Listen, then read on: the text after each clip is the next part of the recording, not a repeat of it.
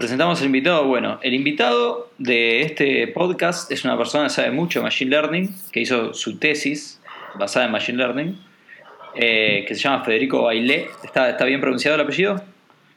Está perfecto. Bueno, sí. Perfecto. Fede, no sé, si querés contar algo más eh, de vos. Nada, bueno, hola. Bueno, primero, como jugador de fútbol, gracias por la invitación. Eh, no, nada, eh, yo por ahí vengo de un mundo medio distinto. Yo soy licenciado en economía. Y bueno, siempre programé un poco en Python. Y hace dos o tres, cuatro años que me metí más a full en este mundo. Y nada, estoy muy contento. de, nada, me parece que está, está buenísimo. Y me parece que está buenísimo también charlar con ustedes, que capaz vienen de otros mundos. Y me parece que va a estar buenísima la charla. Eh, pregunta, ¿cómo te metiste en el mundo? Que no entiendo. Yo, Tipo, digamos, ¿cómo- cómo- Uh, Eso fue yo, perdón. Genial. ¿Qué me Nos fuimos al ciberespacio. Stranger Fue la encriptación cuántica. Auspicia este episodio de Stranger Things, la segunda temporada. ¿Qué me decías?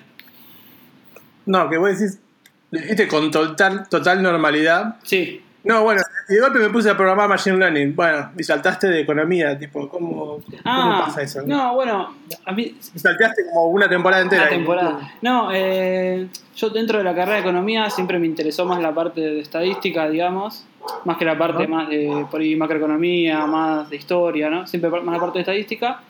Y ahí ya te empezás a meter con cosas de programación. Sin embargo, pues en la facultad, no sé, usábamos MATLAB, que medio que, que queda en el ámbito académico, por lo menos en mi caso.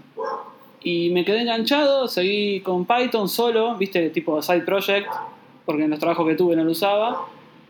Y bueno, cuando surgió la maestría y la tesis, ahí es como que me metí de lleno eh, con Python y ahí ya, digamos que, nada, me, me sentí mucho más cómodo y lo uso como herramienta, digamos, eh, en el día a día. Hay, hay una Eso rama de, de la economía, ¿no? Que es econometría, ¿puede ser? Que tiene Sí, mucho que ver con sí. eso, ¿no? Es que son como unos Sí. chabones de Machine Eh. Learning que son economistas también. Más o- eh, como otra filosofía, digamos. O sea, a ver, eh, en crudo, eh, en Machine Learning estamos más preocupados por predecir y no tanto explicar. En econometría, en una rama por lo menos, están muy interesados en explicar, en describir, digamos, más, más científicamente. Eh, a nosotros como que si, si predice bien, o por lo menos cumple el objetivo, la función objetivo, estamos contentos. En econometría se busca más explicar, entender, por ahí distinguir de correlación y causa, entender causas, Claro. un poco más por ese lado. Exacto. Por lo menos lo que yo conozco. Está bien. Eh, bueno, habíamos eh, ahora pre- presentado al invitado, habíamos hecho una encuesta en la cuenta de Twitter hace bastante, cuando íbamos a grabar y bueno, se demoró por distintas razones. ¿Qué pasó, Pablo? No, no, vamos a entrar en detalle por qué se demoró. Eso es algo que no se va a hablar en el episodio, queda para el episodio que viene. Vamos a decir, vamos a decir que hubo una serie de esos inesperados que terminaron la detención de Wu. la foto tuya. Sí, sí, no puedo hablar, no puedo hablar. Mi abogado me prohibió hablar de por qué no se grabó el episodio y de la detención de Vudú específicamente. Así Es el que trío Hay una foto. Va a ir en las notas la foto. pues, la, vamos, la vamos a poner. Sí, va a, haber- va a estar mi foto con Vudú, que es una larga historia que tampoco viene al caso, pero va a estar en las notas si quieren del episodio. Pero cuestión es que habíamos hecho una encuesta y a la, a la gran mayoría de, de los oyentes les interesa Machine Learning mucho y eh, es inversamente eh, proporcional el interés al conocimiento, como mucha gente no sabe bien qué es, pero como que le llama la atención o leyó algún post y, y le interesó, le picó el bichito, digamos. Así que, no sé, eh, ¿alguno quiere hacer una descripción bajada a tierra, así tipo fantinesca, de qué es Machine Learning? Eh, no sé, Eh, Fede, vos tenés toda la hacer- ficha, pero si no, ¿eh? eh, ¿Querés que arranque yo a los Fantino? Dale, dale. Para mi tío que está, que vuelve.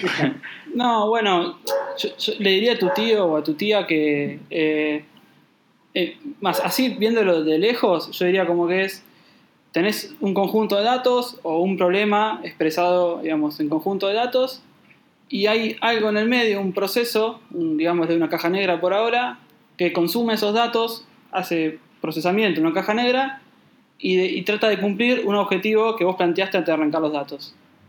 Es decir, vos querés suponete, predecir algo querés intentar agrupar, a- agrupar datos, eh, querés comprimir datos, es, esa- la caja negra que hace eso es Machine Learning, digamos, es como la, como la traducción, ¿no? A- a- aprendizaje. Eh, dentro está lo que es el aprendizaje supervisado o no supervisado, pero eso ya no es para, para las tías, sino que es más un poco más eh, bajo nivel. Claro. Pero mí- se mí puede explicar igual- fácil. Supervisado, ¿no?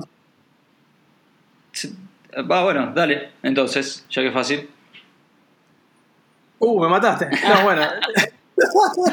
no, a ver, no es tan difícil. Vos, cuando un, un algoritmo de Machine Learning es eh, no supervisado, lo que vos haces es darle los, datos y dejar que el algoritmo haga el, el- agrupamiento o entienda la lógica sin vos decirle cuáles son los resultados finales. Y cuando es supervisado, vos agarrás y le das ejemplos y le decís, esto es una pera, esto es una manzana, por ejemplo. Claro. Después le pones una foto y el algoritmo ya hizo los ajustes como para probabilísticamente decir, bueno, esto es una manzana o un durazno, básicamente. Esa es mi explicación con frutas. Está Si perfecto. quieren puedo hacer las cosas, pero... Exacto. Está No, bien. Es más o menos. Sí, va por ese lado. Muy bien. Y teníamos acá anotado en las notas también, eh, esto yo, yo no sé bien las diferencias, pero eh, que, eh, los términos que se tiran así al aire, que son data science, data mining, machine learning, inteligencia artificial, eh, no sé, es, es todo... Libélula. Libélula, claro. Eh, son, son cosas tipo, ¿qué diferencia hay entre, entre esos? No sé, ¿les interesa? Yo, yo por, lo, por lo general trato de alejarme de todo eso. No, no, no me gusta tirar la línea de qué es y qué no es, pero no sé Claro. qué piensan ustedes, qué, qué es Machine Learning. Sé que Ale tiene un problema en agrupar Machine Learning con inteligencia artificial, que ya No, lo, sí, lo dijo varias veces. Yo estoy, de- estoy de acuerdo con eso, con eso que, que- que no, que, que no va. Y, y si querés por ahí data mining y machine learning, por lo menos en los ámbitos donde he estado yo, como que data mining está más relacionado al mundo de análisis exploratorio, más a entender la estructura del dataset, a buscar relaciones, y machine learning más puramente a la parte de optimización y predicción. Por lo menos eh, en los ámbitos donde, donde he visto yo que está diferenciado. Ah, Está bien, pero ponele, un- un- una respuesta a eso es, Mm. yo me acuerdo que cuando me explicaron a mí data mining, en su momento el ejemplo Sí. clásico que usaban era el de la cerveza y los pañales en el supermercado. El supermercado. ¿Y eso no sería en cierta forma un algoritmo no supervisado de Machine Learning que encuentre que esos productos se compraban juntos? Sí, me parece que ahí está la parte gris, digamos, eh, donde se empiezan a intersecar, digamos. Eh, digo, el, el ejemplo de cervezas y, y pañales es, en, en- digo, en general eléctricamente se da con el algoritmo de regla de asociación, que por ahí, digo, le, le puedes encontrar la vuelta para mirarlo más como machine learning, pero para mí es como que está en es otro tipo de problema, básicamente. Ok, para vos eso sería un problema más determinístico. Eh, más- de data mining, sí, exacto, o sea, y, y- y- y ahí- y ahí en el medio de los dos es clustering, digamos, ¿no? Claro. eh, en, en principio. Y Data Science me parece que es algo más englobador y, no sé, quizá una mezcla de todo. Análisis de datos, eh, no sé. No, no- no- Más artesanal, ¿no? Claro. Data Science. claro, po- po- podría ser, me parece, sí. Capaz que Machine Learning está más orientado a la, a la optimización pura y Data Science como algo más genérico, todo el proceso el proceso de tanto de adquisición de datos, preprocesamiento, etcétera, todo el, el workflow siempre, ¿no? Claro, capaz vos podrías, o sea, no sé, una competencia de Kaggle que es eh, solo te dan lo- las X y las Y y no te importa ni qué son las X porque a veces ni la, la variable no tiene nombre. Eso por ahí es Claro. Machine Learning puro. Sí. Y Data Science es más plantearte una hipótesis como ser, como logro que más usuarios compren en mi sitio de todos los que visitan y no sé, buscarle la vuelta por ese lado, juntando datos. Sí, yo, yo creo que ta- también me parece que, que- que nos dificulta tanto encontrar una distinción es porque más o menos son términos similares, un híbrido. Distinto para mí lo de inteligencia artificial, ahí para mí ya es otra cosa. Eh, ok, ¿y yo por, y por qué entonces? Mm, no, no me termina de cerrar. Me parece que inteligencia artificial es algo que viene ya de antes, con todo el tema de. eh, más computacional, digamos, no, no tan estadístico. eh, por, por lo menos el acercamiento que tuve yo. Eh, más con el tema. de- yo lo he visto como el tema de demostraciones formales, cosas simbólicas, y no lo veo tan asemejado. Lo que, lo que pasa bastante con ese término que no está mal. O sea, inteligencia artificial es el campo que engloba dentro de un montón de otras cosas machine learning. Claro. Lo que pasa es que muchas veces la gente aprovecha y dice "Ma- ah, inteligencia artificial para que digamos, Claro. parezca como más sofisticado de lo que realmente es. ¿viste? Es una, una regresión lineal y te dicen, no, esto es inteligencia artificial, podemos predecir, qué sé yo. Y en realidad es algo mucho más simple que está dentro de un, de un- de un- de un campo mucho más grande. Como que te diga, yo sé sumar, no, bueno, yo en realidad no sumo, yo hago matemática discreta, porque en realidad el más no es una operación. Y Bueno, sí, está bien, Claro. está sumando. Acá, acá. Está bien. Yo- a mí se me hace mucho más fácil explicar mi trabajo si digo que es inteligencia artificial. O sea, como a una persona que no es de sistemas, digamos. O sea, si a alguien le, le digo machine learning es como, no sé, o, o ni Sí. siquiera intento traducir el concepto al castellano de machine learning, ¿no? O sea, No, es peor. no. claro, no. Entonces, Aprendizaje lo- automático. Claro. Y sí, o eso. O tratar de enseñarle a la computadora como un perro, le digo yo a la, a la gente. Eso, Está eso. buena esa. Es- bueno, sí, no sé. es- Los perros de los Simpsons que se ponían a bailar adelante, ¿te acordás?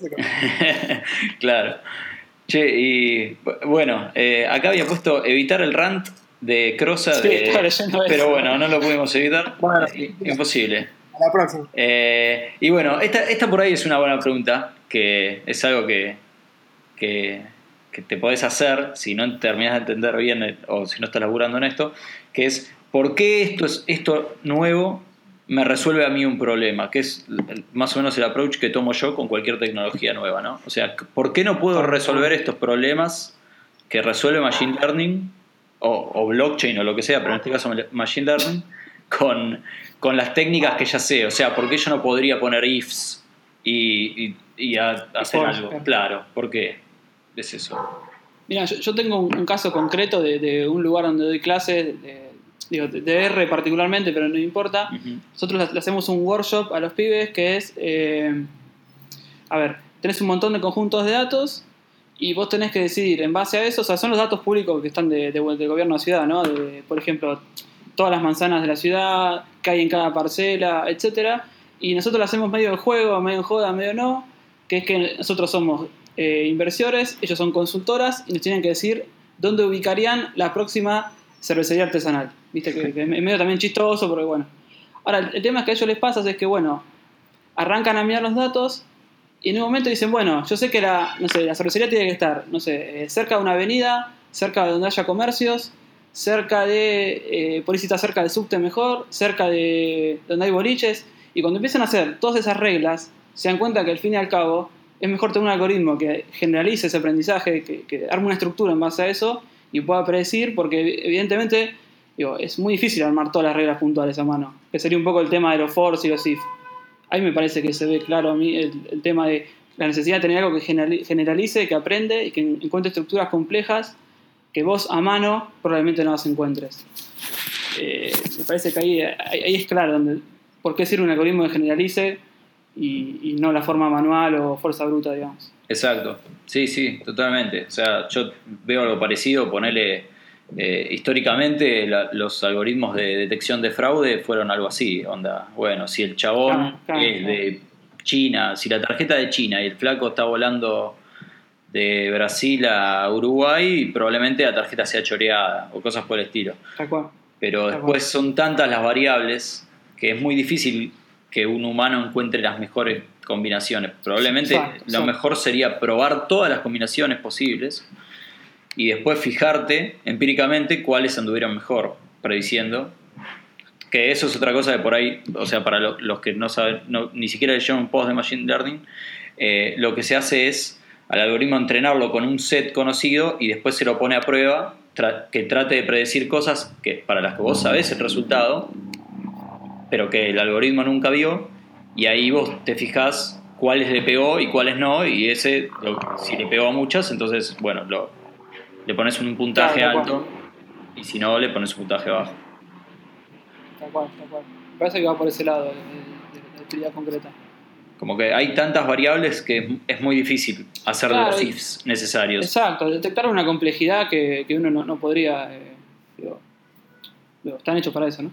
Bueno, le- yo, yo vi, Fede, que vos usaste, no, no- no recuerdo si habías usado Random Forest o Random Forest es una, uno de los algoritmos que vos mencionás en, en tu tesis, pero... Eh, sí, a la- eh, lo- los forests, o sea, random forest como una agrupación de árboles de decisión y los árboles de decisión son ifs, en realidad. Solo que Tal cual, tal los cual, ifs sí. los eligió la computadora, digamos, no, los eligió una persona. O sea, como que si uno escarba un poquito puede llegar a eso que uno haría instintivamente. Pero, Sí, ese es el ejemplo más claro, me parece, de los árboles de decisión, de cómo uno puede armarse tipo un esquema de cómo describir un dataset. Eh, Me que- parece que, que- es eso. ¿Querés contar un toque que es un árbol de decisión y el ran- random forest? Eh. No recuerdo si de verdad, después hablamos un toque de tu tesis, pero no recuerdo si fue lo que usaste Sí, vos. sí, sí, usé Random Forest. A ver, eh, qué, presión de describirlo, pero digo, árbol de decisión me parece. O sea, uno puede pensar en la estructura de un árbol, es decir, tiene una raíz que se va ramificando hasta llegar a nodos, que serían hojas. Y básicamente uno quiere describir una. O sea, lo interesante es que uno lo puede usar también para describir un dataset.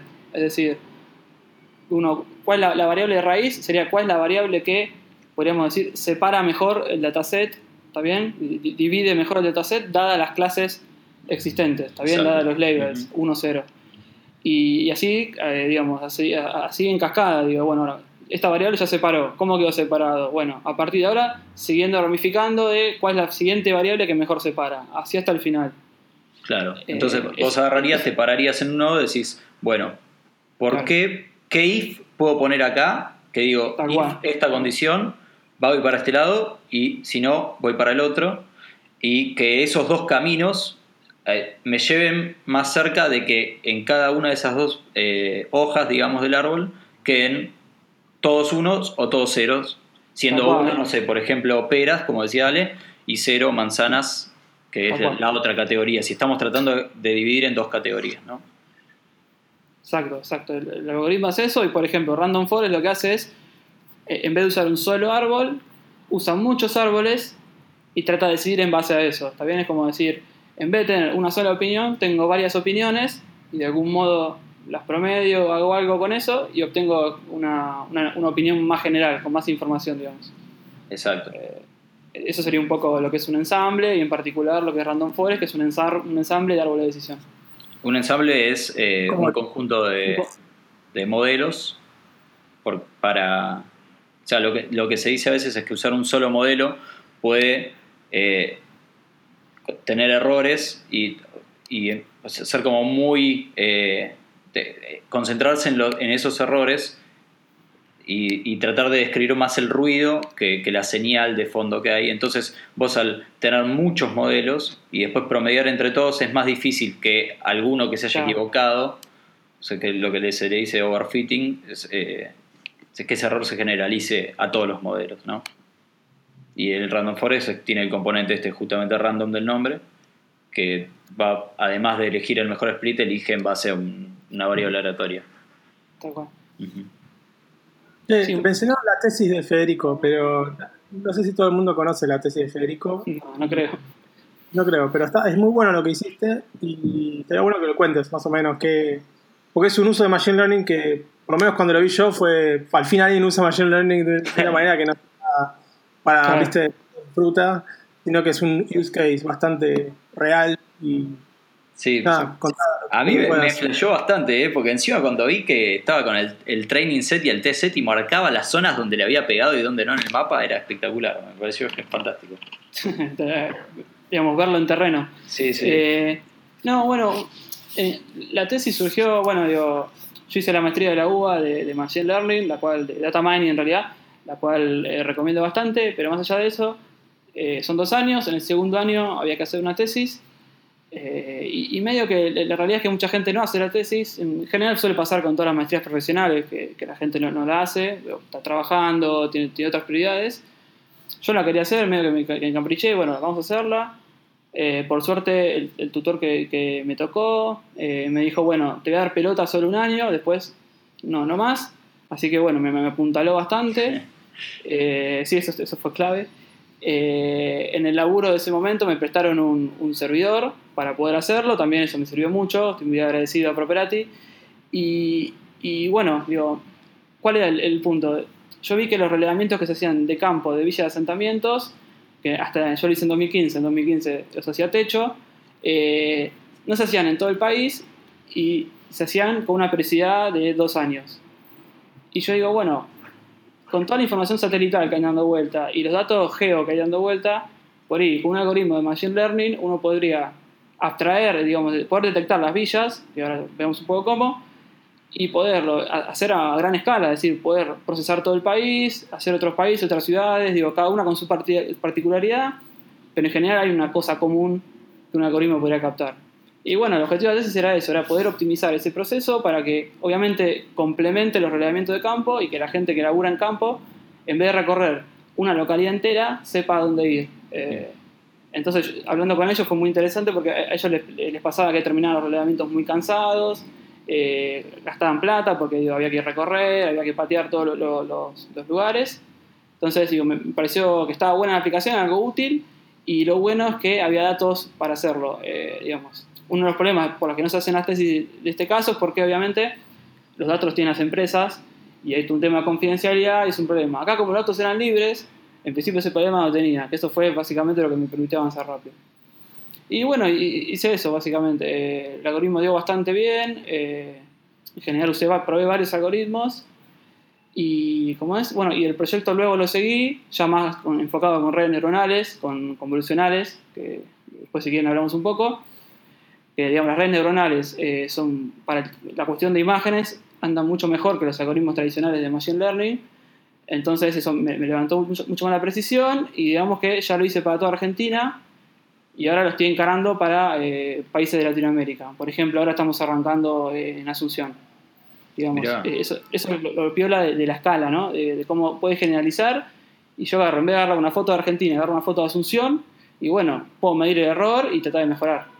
Eh, y para, saber qué precisión, o sea, básicamente lo que está escribiendo es mira una foto de Google Maps y te dice en un cuadradito la probabilidad de que eso sea un, asentamiento. Sí, sí, digamos un área precaria, eh, claro, exacto. Eh, ponerle una manzana o una grilla de una celda de 100 metros por 100 metros, bueno, ¿cuál es la probabilidad de que haya un área precaria? Entonces, digo, lo, lo interesante que puede hacer el algoritmo es decir, bueno, el algoritmo puede capturar la, morfología de los techos, es decir, cómo se encuentran ubicados, eh, puede detectar si hay calles en el medio, por ejemplo, de tierra, si hay pasillos.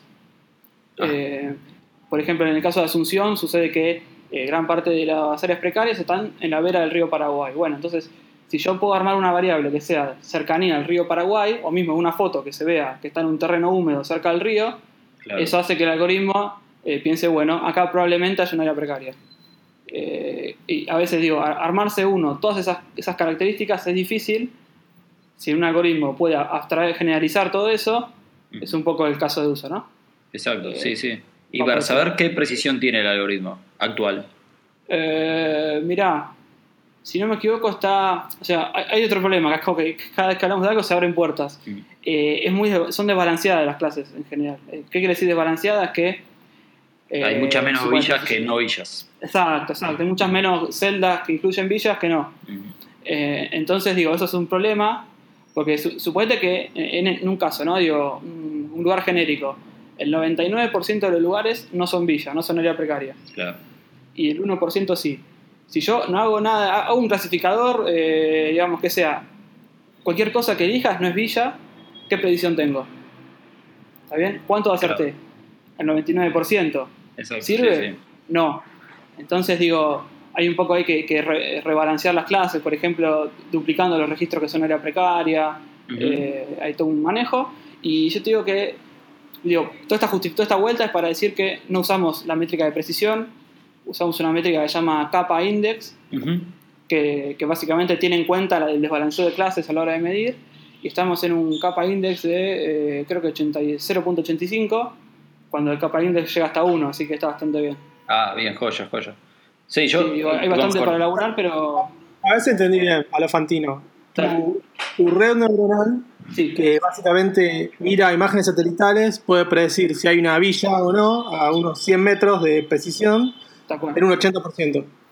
Sí, sí, se puede decir que sí. O sea que vos de alguna manera estás creando una herramienta que en el futuro y acá voy a vender un poco de humo, pero no es tan humo porque es real. Venta, venta. Cuando tengamos imágenes satelitales como las que mencionan los de Satellogic, que tenés a, horas de, de update de imágenes, vos podés correr el algoritmo que tenés y puedes predecir el 80% o, o más cuando eso esté disponible y hay un asentamiento ahora en un lugar. Sí, seguro. Eh, es más, te digo, un, un poco yo, yo, esto lo, digamos, todo esto de, de, villas me sirvió medio para, digo, decidí largarme un poco con un socio a tratar de elaborar estos temas de, de, con imágenes satelitales, ¿viste? De Machine Learning. Y lo que está pasando es que, si querés, la aplicación está buenísima, cuesta mucho monetizarla. Eh, obviamente, mm -hmm. nadie, nadie quiere pagar por esto. Eh, o sea, tiene gratis. Menos, porque no quieren. Nadie quiere pagar por esto. También puede ser un poco de error de uno como lo muestra, ¿no? Eso, eso nunca, nunca está de más decirlo, pero digo. Entonces, medio que toda la tecnología que desarrollamos para, para lo de villas, que básicamente es detección de, de techos, detección de objetos, la estamos un poco reorientando al caso de eh, obras públicas, un poco el mundo agro, ¿entendés? Como, como decir, si ya claro. proceso las imágenes para esto, también las proceso para otras cosas. Sí. Y, y, y, ojalá que Satellogic eh, tenga imágenes pronto porque es muy difícil y a veces es medio cavernícola el mundo de quiero comprar imágenes satelitales. Bueno, todo un problema. Bueno, ellos cuando hicimos el podcast básicamente hablaban de eso, que la primera, el primer, la primera forma de hacer plata con las imágenes satelitales era el campo, era, es como el, el, el caso de uso más simple, más, eh, más, más, rápido de hacer plata. Es que tienen guita los del campo. Sí, hay todo un tema también, ¿eh? porque, porque los, los, grandes, los, los propietarios de, de, grandes, digo, los que tienen grandes, muchas hectáreas, ya tienen un sistema propio, de, con el SAP tienen un sistema de, de agro. El, el tema, claro. me parece que por donde va más la industria esta de cosas satelitales, digo, por la gente que he hablado yo, es de ir a pequeños productores. Pero hay un tema, eh, los pequeños productores a veces no están interesados en, en incorporar tecnología o, o, o, no le ven realmente el uso, no le ven, la, no le ven el retorno, básicamente. Entonces, hay un tema cultural también ahí en el medio, eh, por lo menos con el agro acá. Claro. Y, y, para hacer, no sé, se me ocurre así, sin pensar mucho, eh, espacios verdes o cercanías a espacios verdes también debe funcionar para detectarlo, ¿no? Como digo, para sí, sí, un digo, índice de valor de, de una propiedad. Casos de uso hay un montón, tal cual. Mm. Sí, sí, sí. De hecho, ahora, ahora estamos mirando un poco el tema de, vos lo que podés hacer mes a mes es, yo tengo una foto un mes, otra foto un mes, ¿no? Bueno, yo puedo decir qué cambios hubo de un mes a otro. Claro. Y en base a eso puede detectar obras ilegales, eh, eh, ocupación de terrenos, etc. Claro. ¿No había empezado a usar algo parecido a la FIP? ¿O una vez leí algo sí, así? Yo estoy, seguro que, estoy seguro que Arba tiene esas cosas. Eh, detección de piletas, eso de estar... Lo de digo, piletas era... Detección sí. de piletas, otro caso de Machine Learning, digo, cantado.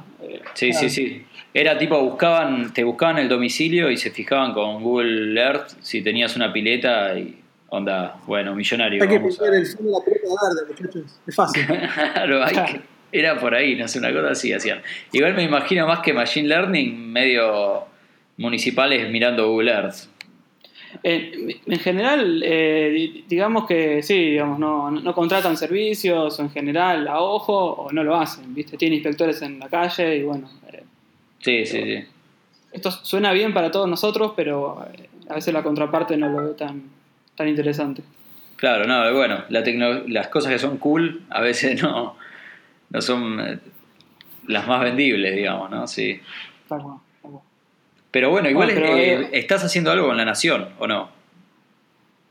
Con, no, salió la nota en La Nación. Salió la nota en La Nación, eh, pero no, no iban a... De, ¿Leí algo o me equivoqué? Sí, es, es, es, no, no, está bien, es este proyecto que te conté, que medio que estamos intentando buscarle la vuelta en otros casos de uso, como para, digamos, monetizar el mapa.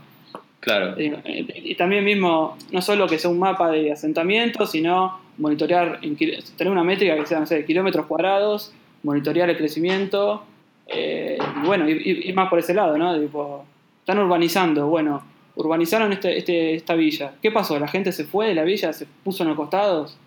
Hay, claro. un, hay unas cosas para hacer ahí. Sí, sí, sí, totalmente. O bueno, está creciendo. Está tal cual, tal cual, tal cual.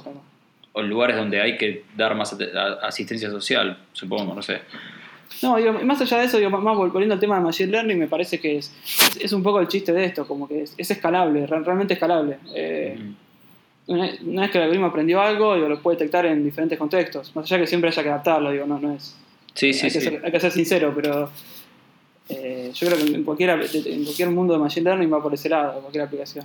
Sí, pues, si no recuerdo mal, en la tesis eh, que vos escribiste, eh, no estaba a nivel nacional. Creo que era Buenos Aires No, y algo de Rosario. Municipio, no, no, municipio de La Matanza nomás. Solo la matanza. ok. Sí. No, Eh, después en la otra nación salió con un poco más. Cada nación fue cuando lo hicimos para todo el país. Ok. Exacto, exacto, exacto. Pero Sí, de sí. eso, de bueno, de una a la otra pasó un año, ponele. Y, Y sí, ahora- mu- mucho, sí, mu- muchas horas dedicadas. Sí, sí, porque ahí ya tenés más problemas de escala, ¿viste? Decís, bueno, Claro, no, la no. matanza sabés que son un conjunto de imágenes manejables. eh. de hecho, en la tesis medio que está bien, ah, hubo que programar, pero se podían hacer cosas a mano, al fin y al cabo.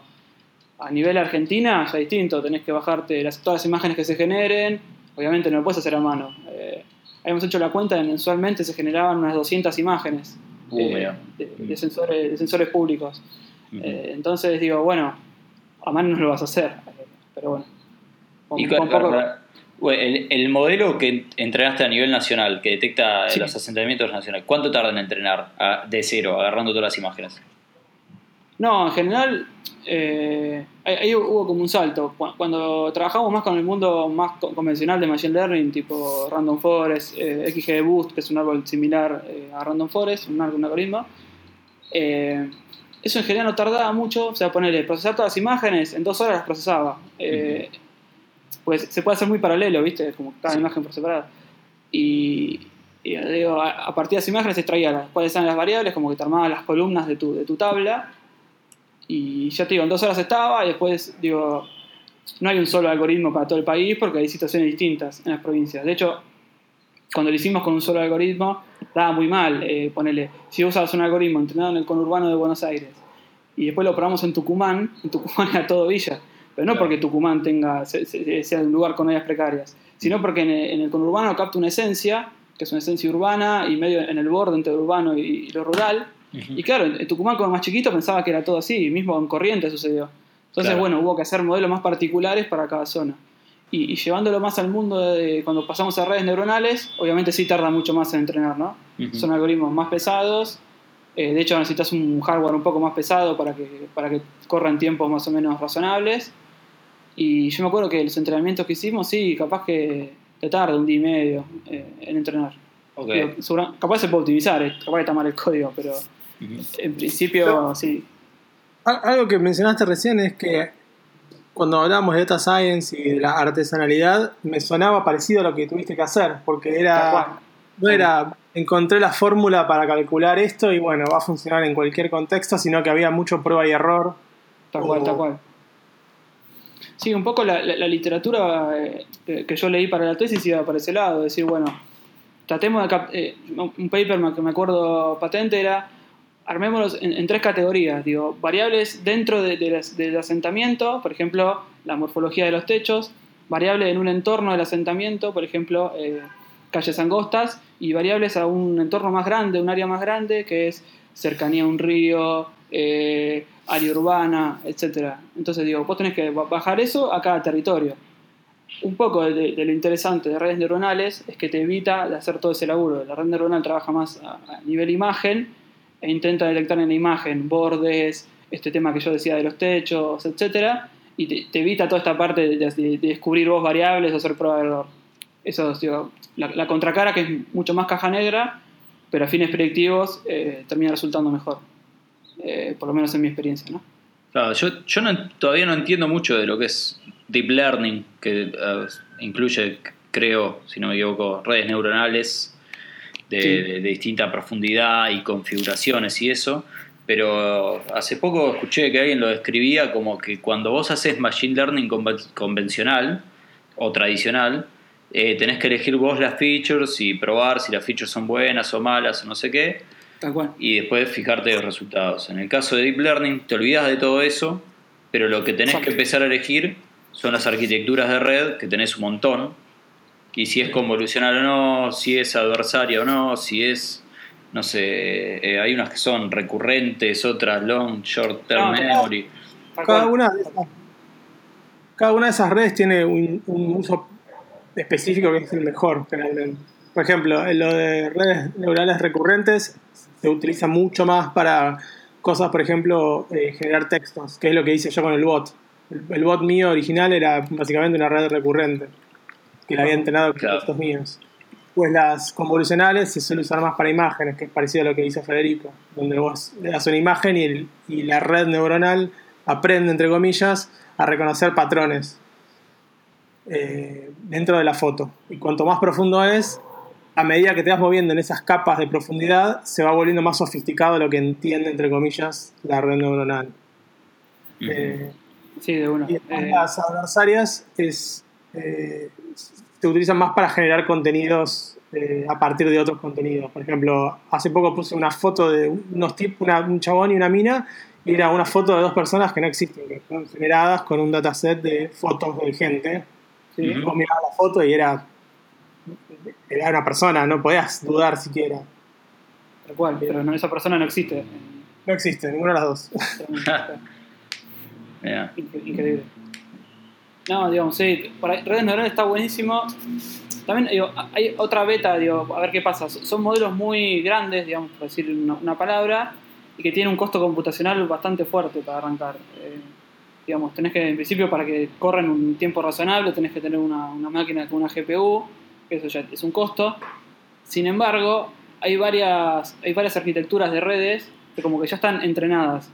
Claro. Eh, como, como que, digamos, a partir de dataset de, de imágenes muy grandes que hay, de hecho son, son competencias anuales que se hacen, hay redes eh, que las corren, no sé, Google, eh, empresas grandes, y digamos, esa red ya tiene una estructura, esa red ya es capaz de detectar atributos en las imágenes. Entonces uno lo que hace, en vez de entrenar una red desde cero, que es lo que tarda mucho tiempo, entrena, digamos, como decir, a ver, eh, las últimas capas de las redes. O sea, no todas las neuronas, sino solo algunas. De ese modo, aprovecha todo lo que aprendió la red de antes y el tiempo que tarda en, en terminar, o digamos, eh, como decir, eh, el tiempo que, que el algoritmo termina es mucho más corto. Y, Claro. y tiene otras ventajas como que no hace sobreajuste, etcétera, pero digo, eh, está bueno eso también, que uno, ya de- del aprendizaje que hay, se sube y, le- y lo termina de tunear para su, para su problema. Exacto. Ah. Pero bueno, si, si tu problema es de clasificación de animales, ponele, tenés que bajar una que esté entrenada para clasificación de animales, supongo. No, no, no, no te, no te creas, po- podés sim- simplemente ir recortando más neuronas, como que te vas metiendo más profundo.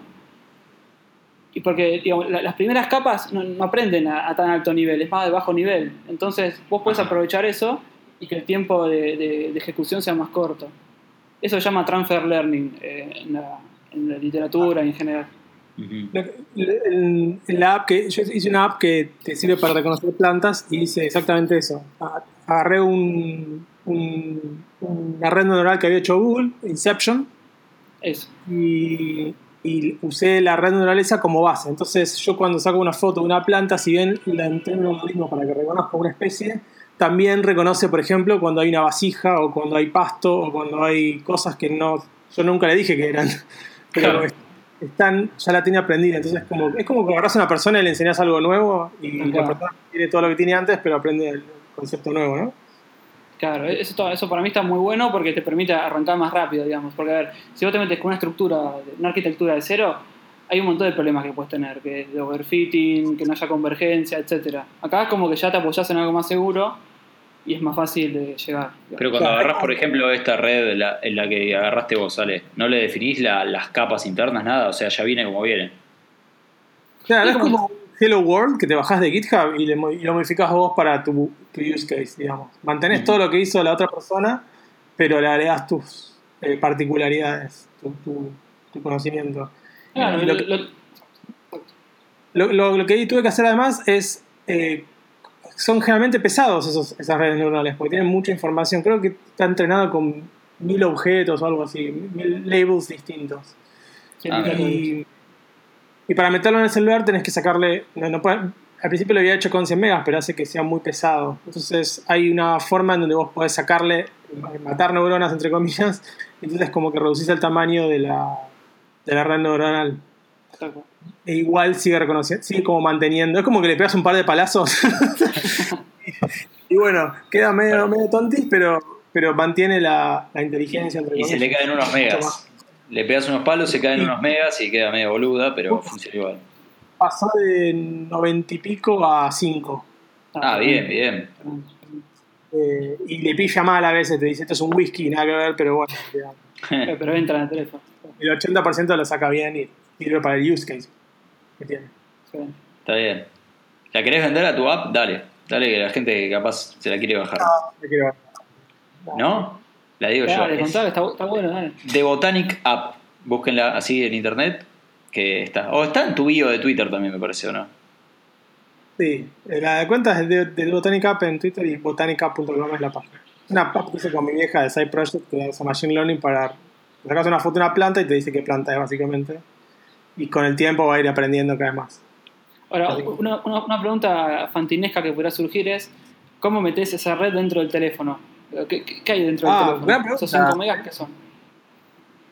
Sí, esas 5 megas son. eh, hay un. Apple sacó un framework para iPhone que se llama CoreML, que lo que hace es. Vos le tirás un modelo. ha- Haces tu modelo de Machine Learning en lo que uses. En TensorFlow, en Keras, lo que se te cante. Que es parecido a lo que hiciste vos, Federico. Yo puedo agarrar tu algoritmo, tu red neuronal, por ejemplo, tu modelo.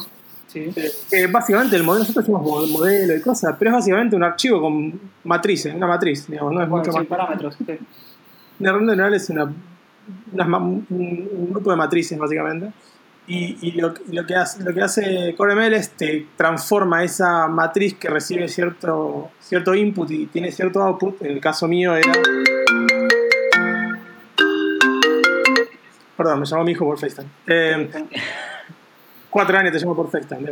Eh, agarra ese modelo que tenés de Machine Learning que, tiene- que recibe imágenes y, y- y tiene como output labels y lo que hace es que te genera un código en Swift, por ejemplo, donde vos en vez de tener que te, te abstrae de todo lo que es instanciar ese modelo y mandarle datos. Entonces vos simplemente tenés una clase que le mandás una imagen y te devuelve el label. Y te abstrae de toda la complejidad de hacer eso. Ah, buenísimo.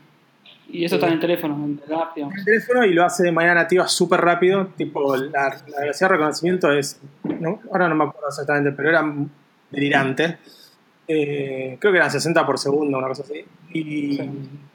y, y los nuevos chips de los iPhones, supongo que los Android en el futuro también va a ser así, están optimizados para hacer estas operaciones de matrices de Machine Learning. Con lo cual vamos a empezar a ver muchísimas cosas más que tienen que ver con vision, con reconocimiento de, fotos, de imágenes, qué sé yo. Bueno, de hecho, el unlock del iPhone nuevo, el X, eh, usa básicamente eso. Usa el chip especializado para hacer redes neuronales eh, para detectar que vos sos vos a través de un mesh, que en vez de ser una imagen es un mesh 3D de tu cara. Y ese, ese modelo que tienen ellos de tu cara, a medida que va pasando el tiempo y lo usás cada vez más, va aprendiendo de los cambios faciales que tenés. Es parecido al ejemplo de los, de los asentamientos. Vos vas creciendo, tu barba, te salen granitos, qué sé yo, y se va adaptando a eso. Igual lo, lo- lo- interesante ahí, lo flashero, es que entrena dentro del teléfono. Como que esa información nueva la procesa dentro del teléfono. ¿no? Exacto. Y, y parte de es eso es el motivo que empezaron a hacer esos chips especializados por Machine Learning. Claro. Y vamos a ver cada vez más cosas así que van a ser delirantes. Yo creo que cada en 5 o 10 años va a ser un delirio. Sí, va a ser todo con esto. Ya decían que el, el- el sensor ese que tiene en la parte de adelante es como un Kinect miniatura. Como, Es literalmente Kinect. Es la empresa que hizo Kinect. Es el mismo, el mismo dispositivo, pero lo achicaron al tamaño de una barrita dentro de tu teléfono. Claro, Mira, zarpadísimo. 30.000 puntos en tu cara y, eh, y escanea en 3D tu, tu cara y lo manda a la red neuronal. En menos de, menos de nada. Sí, en un segundo, no sé cuánto tardan. de sí. Che, tu hijo se quiere sumar al podcast, así que es, es un gran momento para meterlo, me parece.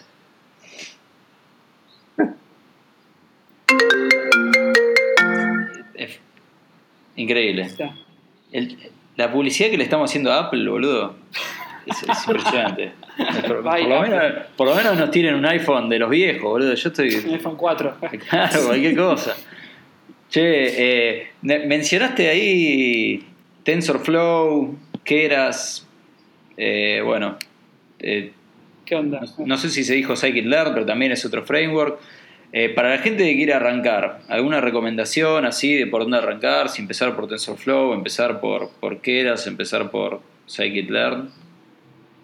Mm, si, si querés, digo, si yo lo tendría que, si yo lo tenía que responder, te diría que lo mejor para arrancar es tener un problema. O por lo menos tener un caso de uso chiquito, razonable de juguete, que te permite ir explorando e ir midiendo eh, el, el- progreso en términos de mejorar un clasificador o no.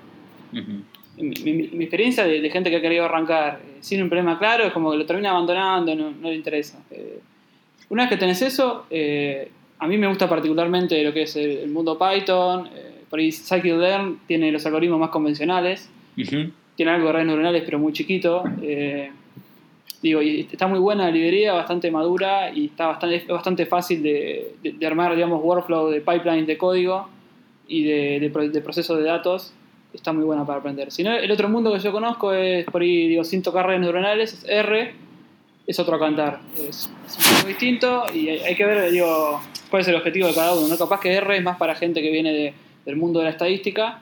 Tiene, es cierto que tiene mucha más flexibilidad, hay muchas más librerías de cosas puntuales de estadística, pero por lo que yo conozco, para cosas más productivas, cosas web, eh, se usa más en general Python. Así Claro. que si, si- si venís de ese lado, yo diría meterte en Python y un poco scikit-learn. Y si te interesan redes neuronales, eh, Keras está muy bueno porque abstrae bastante lo que es TensorFlow y lo hace bastante fácil como para arrancar. Eh, Igual aclaremos, TensorFlow es solo redes neuronales, ¿no? No es No, no, eh, otros no, algoritmos. no, TensorFlow es- súper genérico, digamos. Vos podés hacer una regresión lineal. Eh, digamos, pasa que tenés que hacer una regresión lineal al, al nivel de tenés que incluir el gradiente descendente, que es el algoritmo que les optimiza, eh, et- etcétera. Digo, es muy a bajo nivel. En cambio, vos una regresión lineal en scikit-learn, digo, es, eh, im- importás la regresión lineal, fit y listo, se terminó. Claro, Sí, claro. una- Eh, Una cosa que quiero aclarar de TensorFlow es que es cierto, es re bajo nivel, pero en las últimas versiones le empezaron a aportar todas las funcionalidades que tenían en Keras. Entonces vos tenés un, Ah, tenés un módulo, un módulo contrib donde tenés todas las cosas de alto nivel. Eh, es re jodido porque hay, está lleno de frameworks y lleno de cosas de Python para hacer Machine Learning y es difícil porque agarras uno y de golpe hay otro que tiene los features que querés y bueno, como que recién Claro. haciendo todo. Pero lo de TensorFlow es muy interesante porque arrancaron bajo nivel, que, que lo, lo usa Google básicamente, y, y empezaban a aportar un montón de cosas, eh, literalmente las mismas funciones que tenías en Keras o en otros, eh.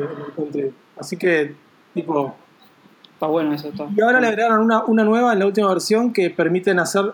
la- el modelo de TensorFlow es un grafo de operaciones. Es decir, vos no corres las operaciones hasta que las corres. Es como que definís las operaciones y después las corres en diferido.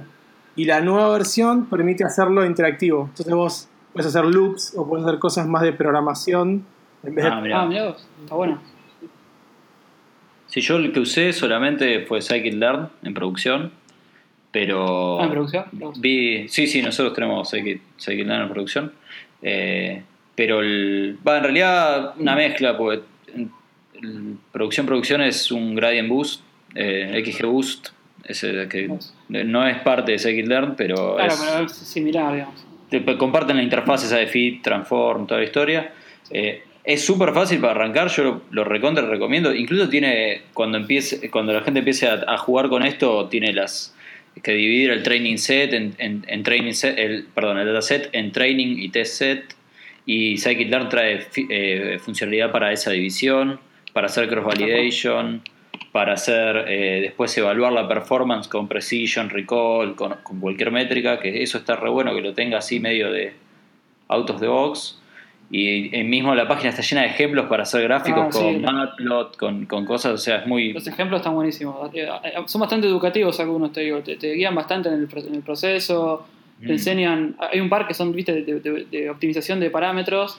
Que te enseña Claro. cómo usar la búsqueda en el espacio de parámetros. Si la querés hacer fuerza bruta, si la querés hacer aleatoria. digamos. Exacto. Bastante bien. Sí, Sí. Yo, yo esa librería recontra recomiendo para arrancar. Sí, está buena para empezar. Y, pero después de Te- TensorFlow sé que es, es una calidad impresionante. Y vi una cosa de TensorFlow, eso que se llama TensorBoard, que es como toda una UI para optimizar los el- parámetros. el está bueno, sí. Eso es una locura. O sea, me, voló la cabeza. Tipo, tener esa aplicación sola me hace considerar en algún momento ir a- hacia, hacia ese framework. Y después no sé, ¿qué eras? Lo usa- eh, vos Ale lo usaste más, pero es que es como un alto nivel para. No, yo usé que nada TensorFlow porque me encontré con este problema, va, problema, con esta situación de que hay un montón de frameworks y todos te recomiendan distintos y los chabones que son re grosos te dicen, no, yo ahora uso PyTorch, entonces todos tienen que usar PyTorch. Claro.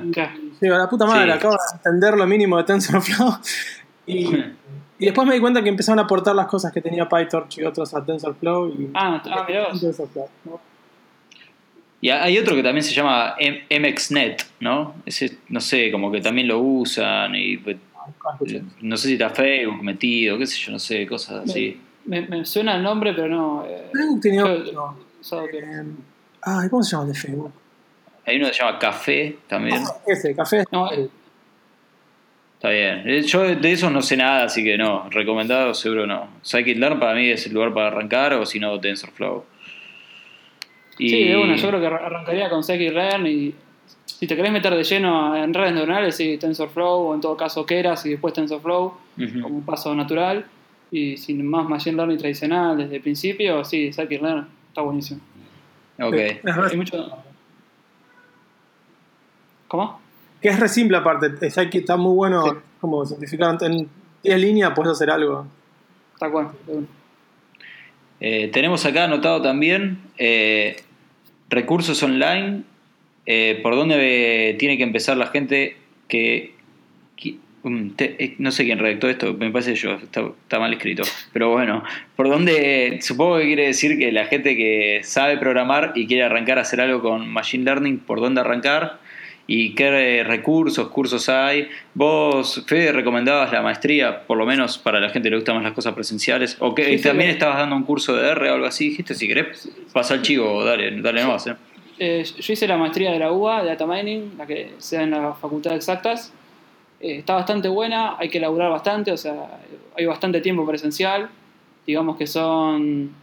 En la época que lo hice yo era jueves y viernes de 7 a 10 de la noche. Y el sábado, si no me equivoco, era de 9 a 4 de la tarde. Eh, Ah. Era áspero. Pero la verdad que está bueno porque hay gente de diferentes ámbitos, está bien, hay gente que viene de computación, gente más de, de sociales, gente de más matemática, gente de psicología, etcétera Y está buena el, el approach multidisciplinario que hay. Y, y aparte, digo, es bastante variado, ves desde casos de negocio, tipo, no sé, predicción de gente que se va a dar debajo de un banco, casos más de, de ciencia, digamos, de detectar estrellas con contación de astronomía, eh, es- se ve bastante estadística. Yo la, la recomiendo bastante, hay que laburar, pero digo, a ver, no, no es tan grave tampoco. En general la gente la hace y sale contenta. Ok.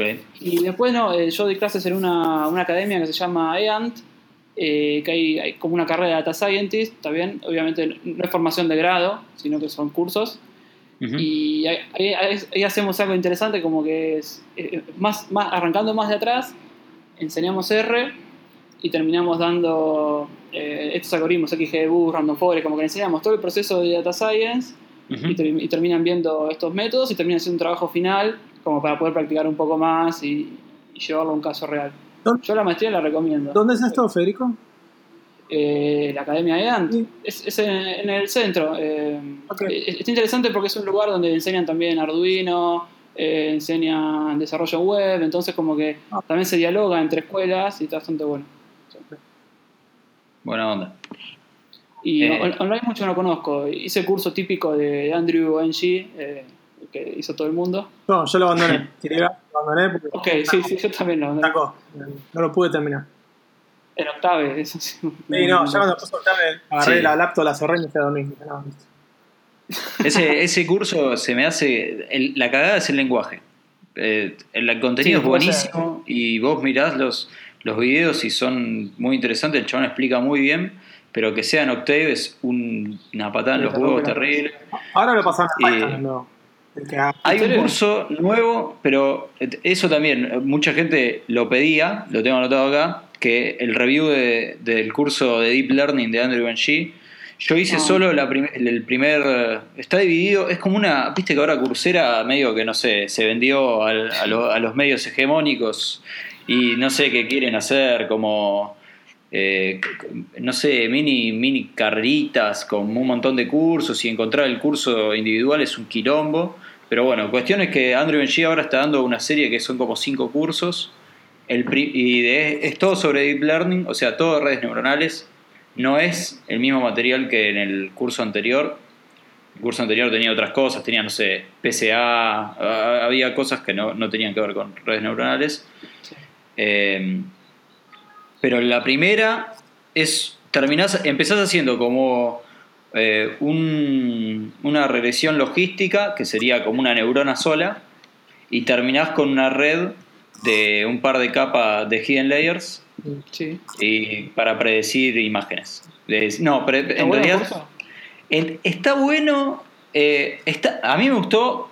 Está bueno, está bien organizado los materiales. O sea, la, la cagada es que tenés que pagar para que, para que te corrijan los assignments. Ah. Y no es, no es barato. Ah, costos Argentina, ¿eh? No sé, Estados Unidos capaz. dale. Eran ¿Cuánto cincu- sale? 50 dólares por mes, sería. O sea, en 50 dólares eh, eh, tenés un mes libre para consumir todos los materiales, hacer todos los cursos que quieras. Sí. Yo eh, hice, eran cuatro semanas, está organizado en cuatro semanas y a mí me llevó cuatro semanas porque no le dediqué un tiempo eh, zarpado. Sí. Pero hay gente que creo que, no sé, pagó un mes, hizo dos, dos cursos, ¿viste? Poner una cosa así, para a ahorrárselo. Eh, el de. Va, no termino en realidad todavía. El de. mm, Udacity. Que es. Udacity es como Coursera, pero la hizo. La fundó el chabón que trabajaba en los self-driving cars de Google. Sí, sí, sí. Y- Sebastián Thor. Ese. Y hicieron, hicieron parecido a Coursera, son nano degrees, le dicen. Son cursos. Sí, Es sí, sí, sí. Salió 400 dólares, pero lo pagó la empresa y creo que dura como 4 meses. ¿no? Es- eh, o sea, más o menos la cuenta te da lo mismo que. Creo que eran más de 4 meses. ¿Ese lo hiciste vos? Eso lo estoy haciendo todavía. Eh, y está ¿Y bastante está bueno. sí, me gusta porque es más, es menos académico y es más tipo. eh, está muy explicado de manera muy didáctica y bastante visual y, y esa onda. A, a mí me. El profesor, el, el profesor de ese es uno que hace videos de YouTube, ¿no? Un chabón. Sí, el, pero aparece poco ese, Siraj, que lo recomiendo. Ah, Siraj. Sí, Mm. vende un poco de humo a veces, pero es muy divertido. Ah, es muy gracioso. Sí, sí, son increíbles. Y se llama, sí, le ponemos en las notas, Siraj. Y, y yo aprendí más que nada con, él- con viendo videos de PBS, porque me pasaba, yo por ahí no vengo de algo académico y soy medio pelotudo, y por ahí hay muchos términos que son re complicados y te dan miedo, tipo regresión lineal, te dicen. eh, Claro. Cosas así, Sí, sí. perceptrons, boludo. ¿Qué sé yo que es un perceptron? Un autobot, boludo. Mini batch Stochastic Gradient Descent. Hay una que como que Ah. le van agregando cosas para tomar, boludo, no vas a No, entender incluso nada. la, la primera patada en la cara es back propagation. Que Back propagation. eh, ¿Qué es esto? Es una derivada, la Claro. concha de tu madre. Es una boludez, después lo, te das cuenta es una pavada. Y, y tiene sentido hasta visualmente, que a mí me resulta más fácil imaginármelo visualmente. Cuando en este curso de Udacity me explicaron Gradient Descent es básicamente, imagínate una pelota que va bajando la montaña y, y vos tenés que definir cuánto te mueves. Si te pasás, eh, el gradiente lo está haciendo pelota y si, y te va- y si lo mueves poquito no vas a aprender nunca. Tenés que ir al- al- a lo bajo de la montaña, que es cuando el error es cero. Y cuando me explicaron Ajá. así fue tipo, ah, listo. Ah, es esto. Y, y Udacity eh, tiene esa onda. Por ahí Coursera me parece que es un híbrido. El de, el de Andrew Ng, el nuevo, está muy bueno organizado igual, ¿eh? O sea, yo lo único que me parece malo es que haya que pagar y para que te corrijan los assignments y que el chabón te, te va de- diciendo, bueno, a ver, esto es todo, te, te da una cosa hecha y le falta un pedacito y vos tenés que codear el pedacito. Después te da otra cosa y vos tenés que armar el otro pedacito. Y al final terminás como ensamblando algo vos con todos los pedacitos que hiciste pero capaz a la gente que no le que le gusta más verlo primero general y después meterse en lo más fino le parece como que está armando las piecitas de Lego viste de a una eso es como no sé dependiendo cómo le gusta a cada uno aprender pero yo recomendaría igual sí. ¿Es en Python el curso ese? es en Python y se- la corrección es con Python Notebooks o sea Ah. Está muy bueno esa parte, es como te da el notebook y vos tenés que completar una parte del notebook que, con código y después vos submiteás el notebook y el flaco lo hace el grading todo ahí. sí. Y Udacity es igual. Y, la, y, el, y el feedback que te dan, que por eso seguramente piden que paguen, es un humano y te da como. Está, está bueno. O sea, no solo te dicen si está bien o está mal, te Ah, ok, dicen. ok. Te lo corrige un tipo y te habla todo, buenísimo. Sí, sí, son bastante buenas. La verdad que aprendes más por ahí con las sutilezas que te explican que con si está bien o mal lo que hiciste. Che, sí, bueno, bueno, ahí se justifica, va, bueno, sí. Sí, se justifica 400 cuando. dólares. Sí, es un número. sí, sí, ni hablar. No, bueno, pero hay que pensar que, no sé, para gente que por ahí no sabe esto, y No, si pagar puede 400 reparar la dólares. Claro, después conseguís un trabajo y te lo repagaste. Digamos. Tal cual. Eh, Sí, de una, hay que pensarlo en esos términos. Eh, ¿Hay retorno o no hay retorno? Eh, Claro, claro. Bueno, el economista acá. Hay bueno, pues Para mí hay más retorno Ah, con ah. esto que con aprender a programar. te diría. Polémico, pero pe- hay como muchos más y, y- y hay como mucha más demanda, me parece. Sí, y además acá por lo menos en el país, en Argentina está, está creciendo. O sea, sí, hay gente que bastante. sí. hay gente que lo- los busca y, y no sabe ni para qué los quiere. O sea, tipo, no, tengo que tener uno. De un, da- sí. un data Es como los bitcoins, ¿no? sí, tal cual, boludo. Ja, Pero sí, no, se, se vienen años de, de trabajo, por suerte. Sí, demanda laboral y a patadas. Mm. Eh, Bueno, quedó algo. bueno, todo, me parece. creo que estamos como para redondear, una hora, redondita. Sale- sal- salió bien. Eh, no sé, Fede, Perfecto. si querés mandar saludos a tus conocidos o a toda la gente del país que te está escuchando. A, a- a toda la gente del, a toda la gente del mundo que me está escuchando y en particular a Alfredo Ramírez. Eh, Ah, Esos son mis saludos. ok, perfecto. Bueno, Bueno, va- eh, Pablo, ¿le querés mandar mensajes a Voodoo o a.? eh, sí, Amado, eh, después hablamos. No te, no te preocupes. No te preocupes.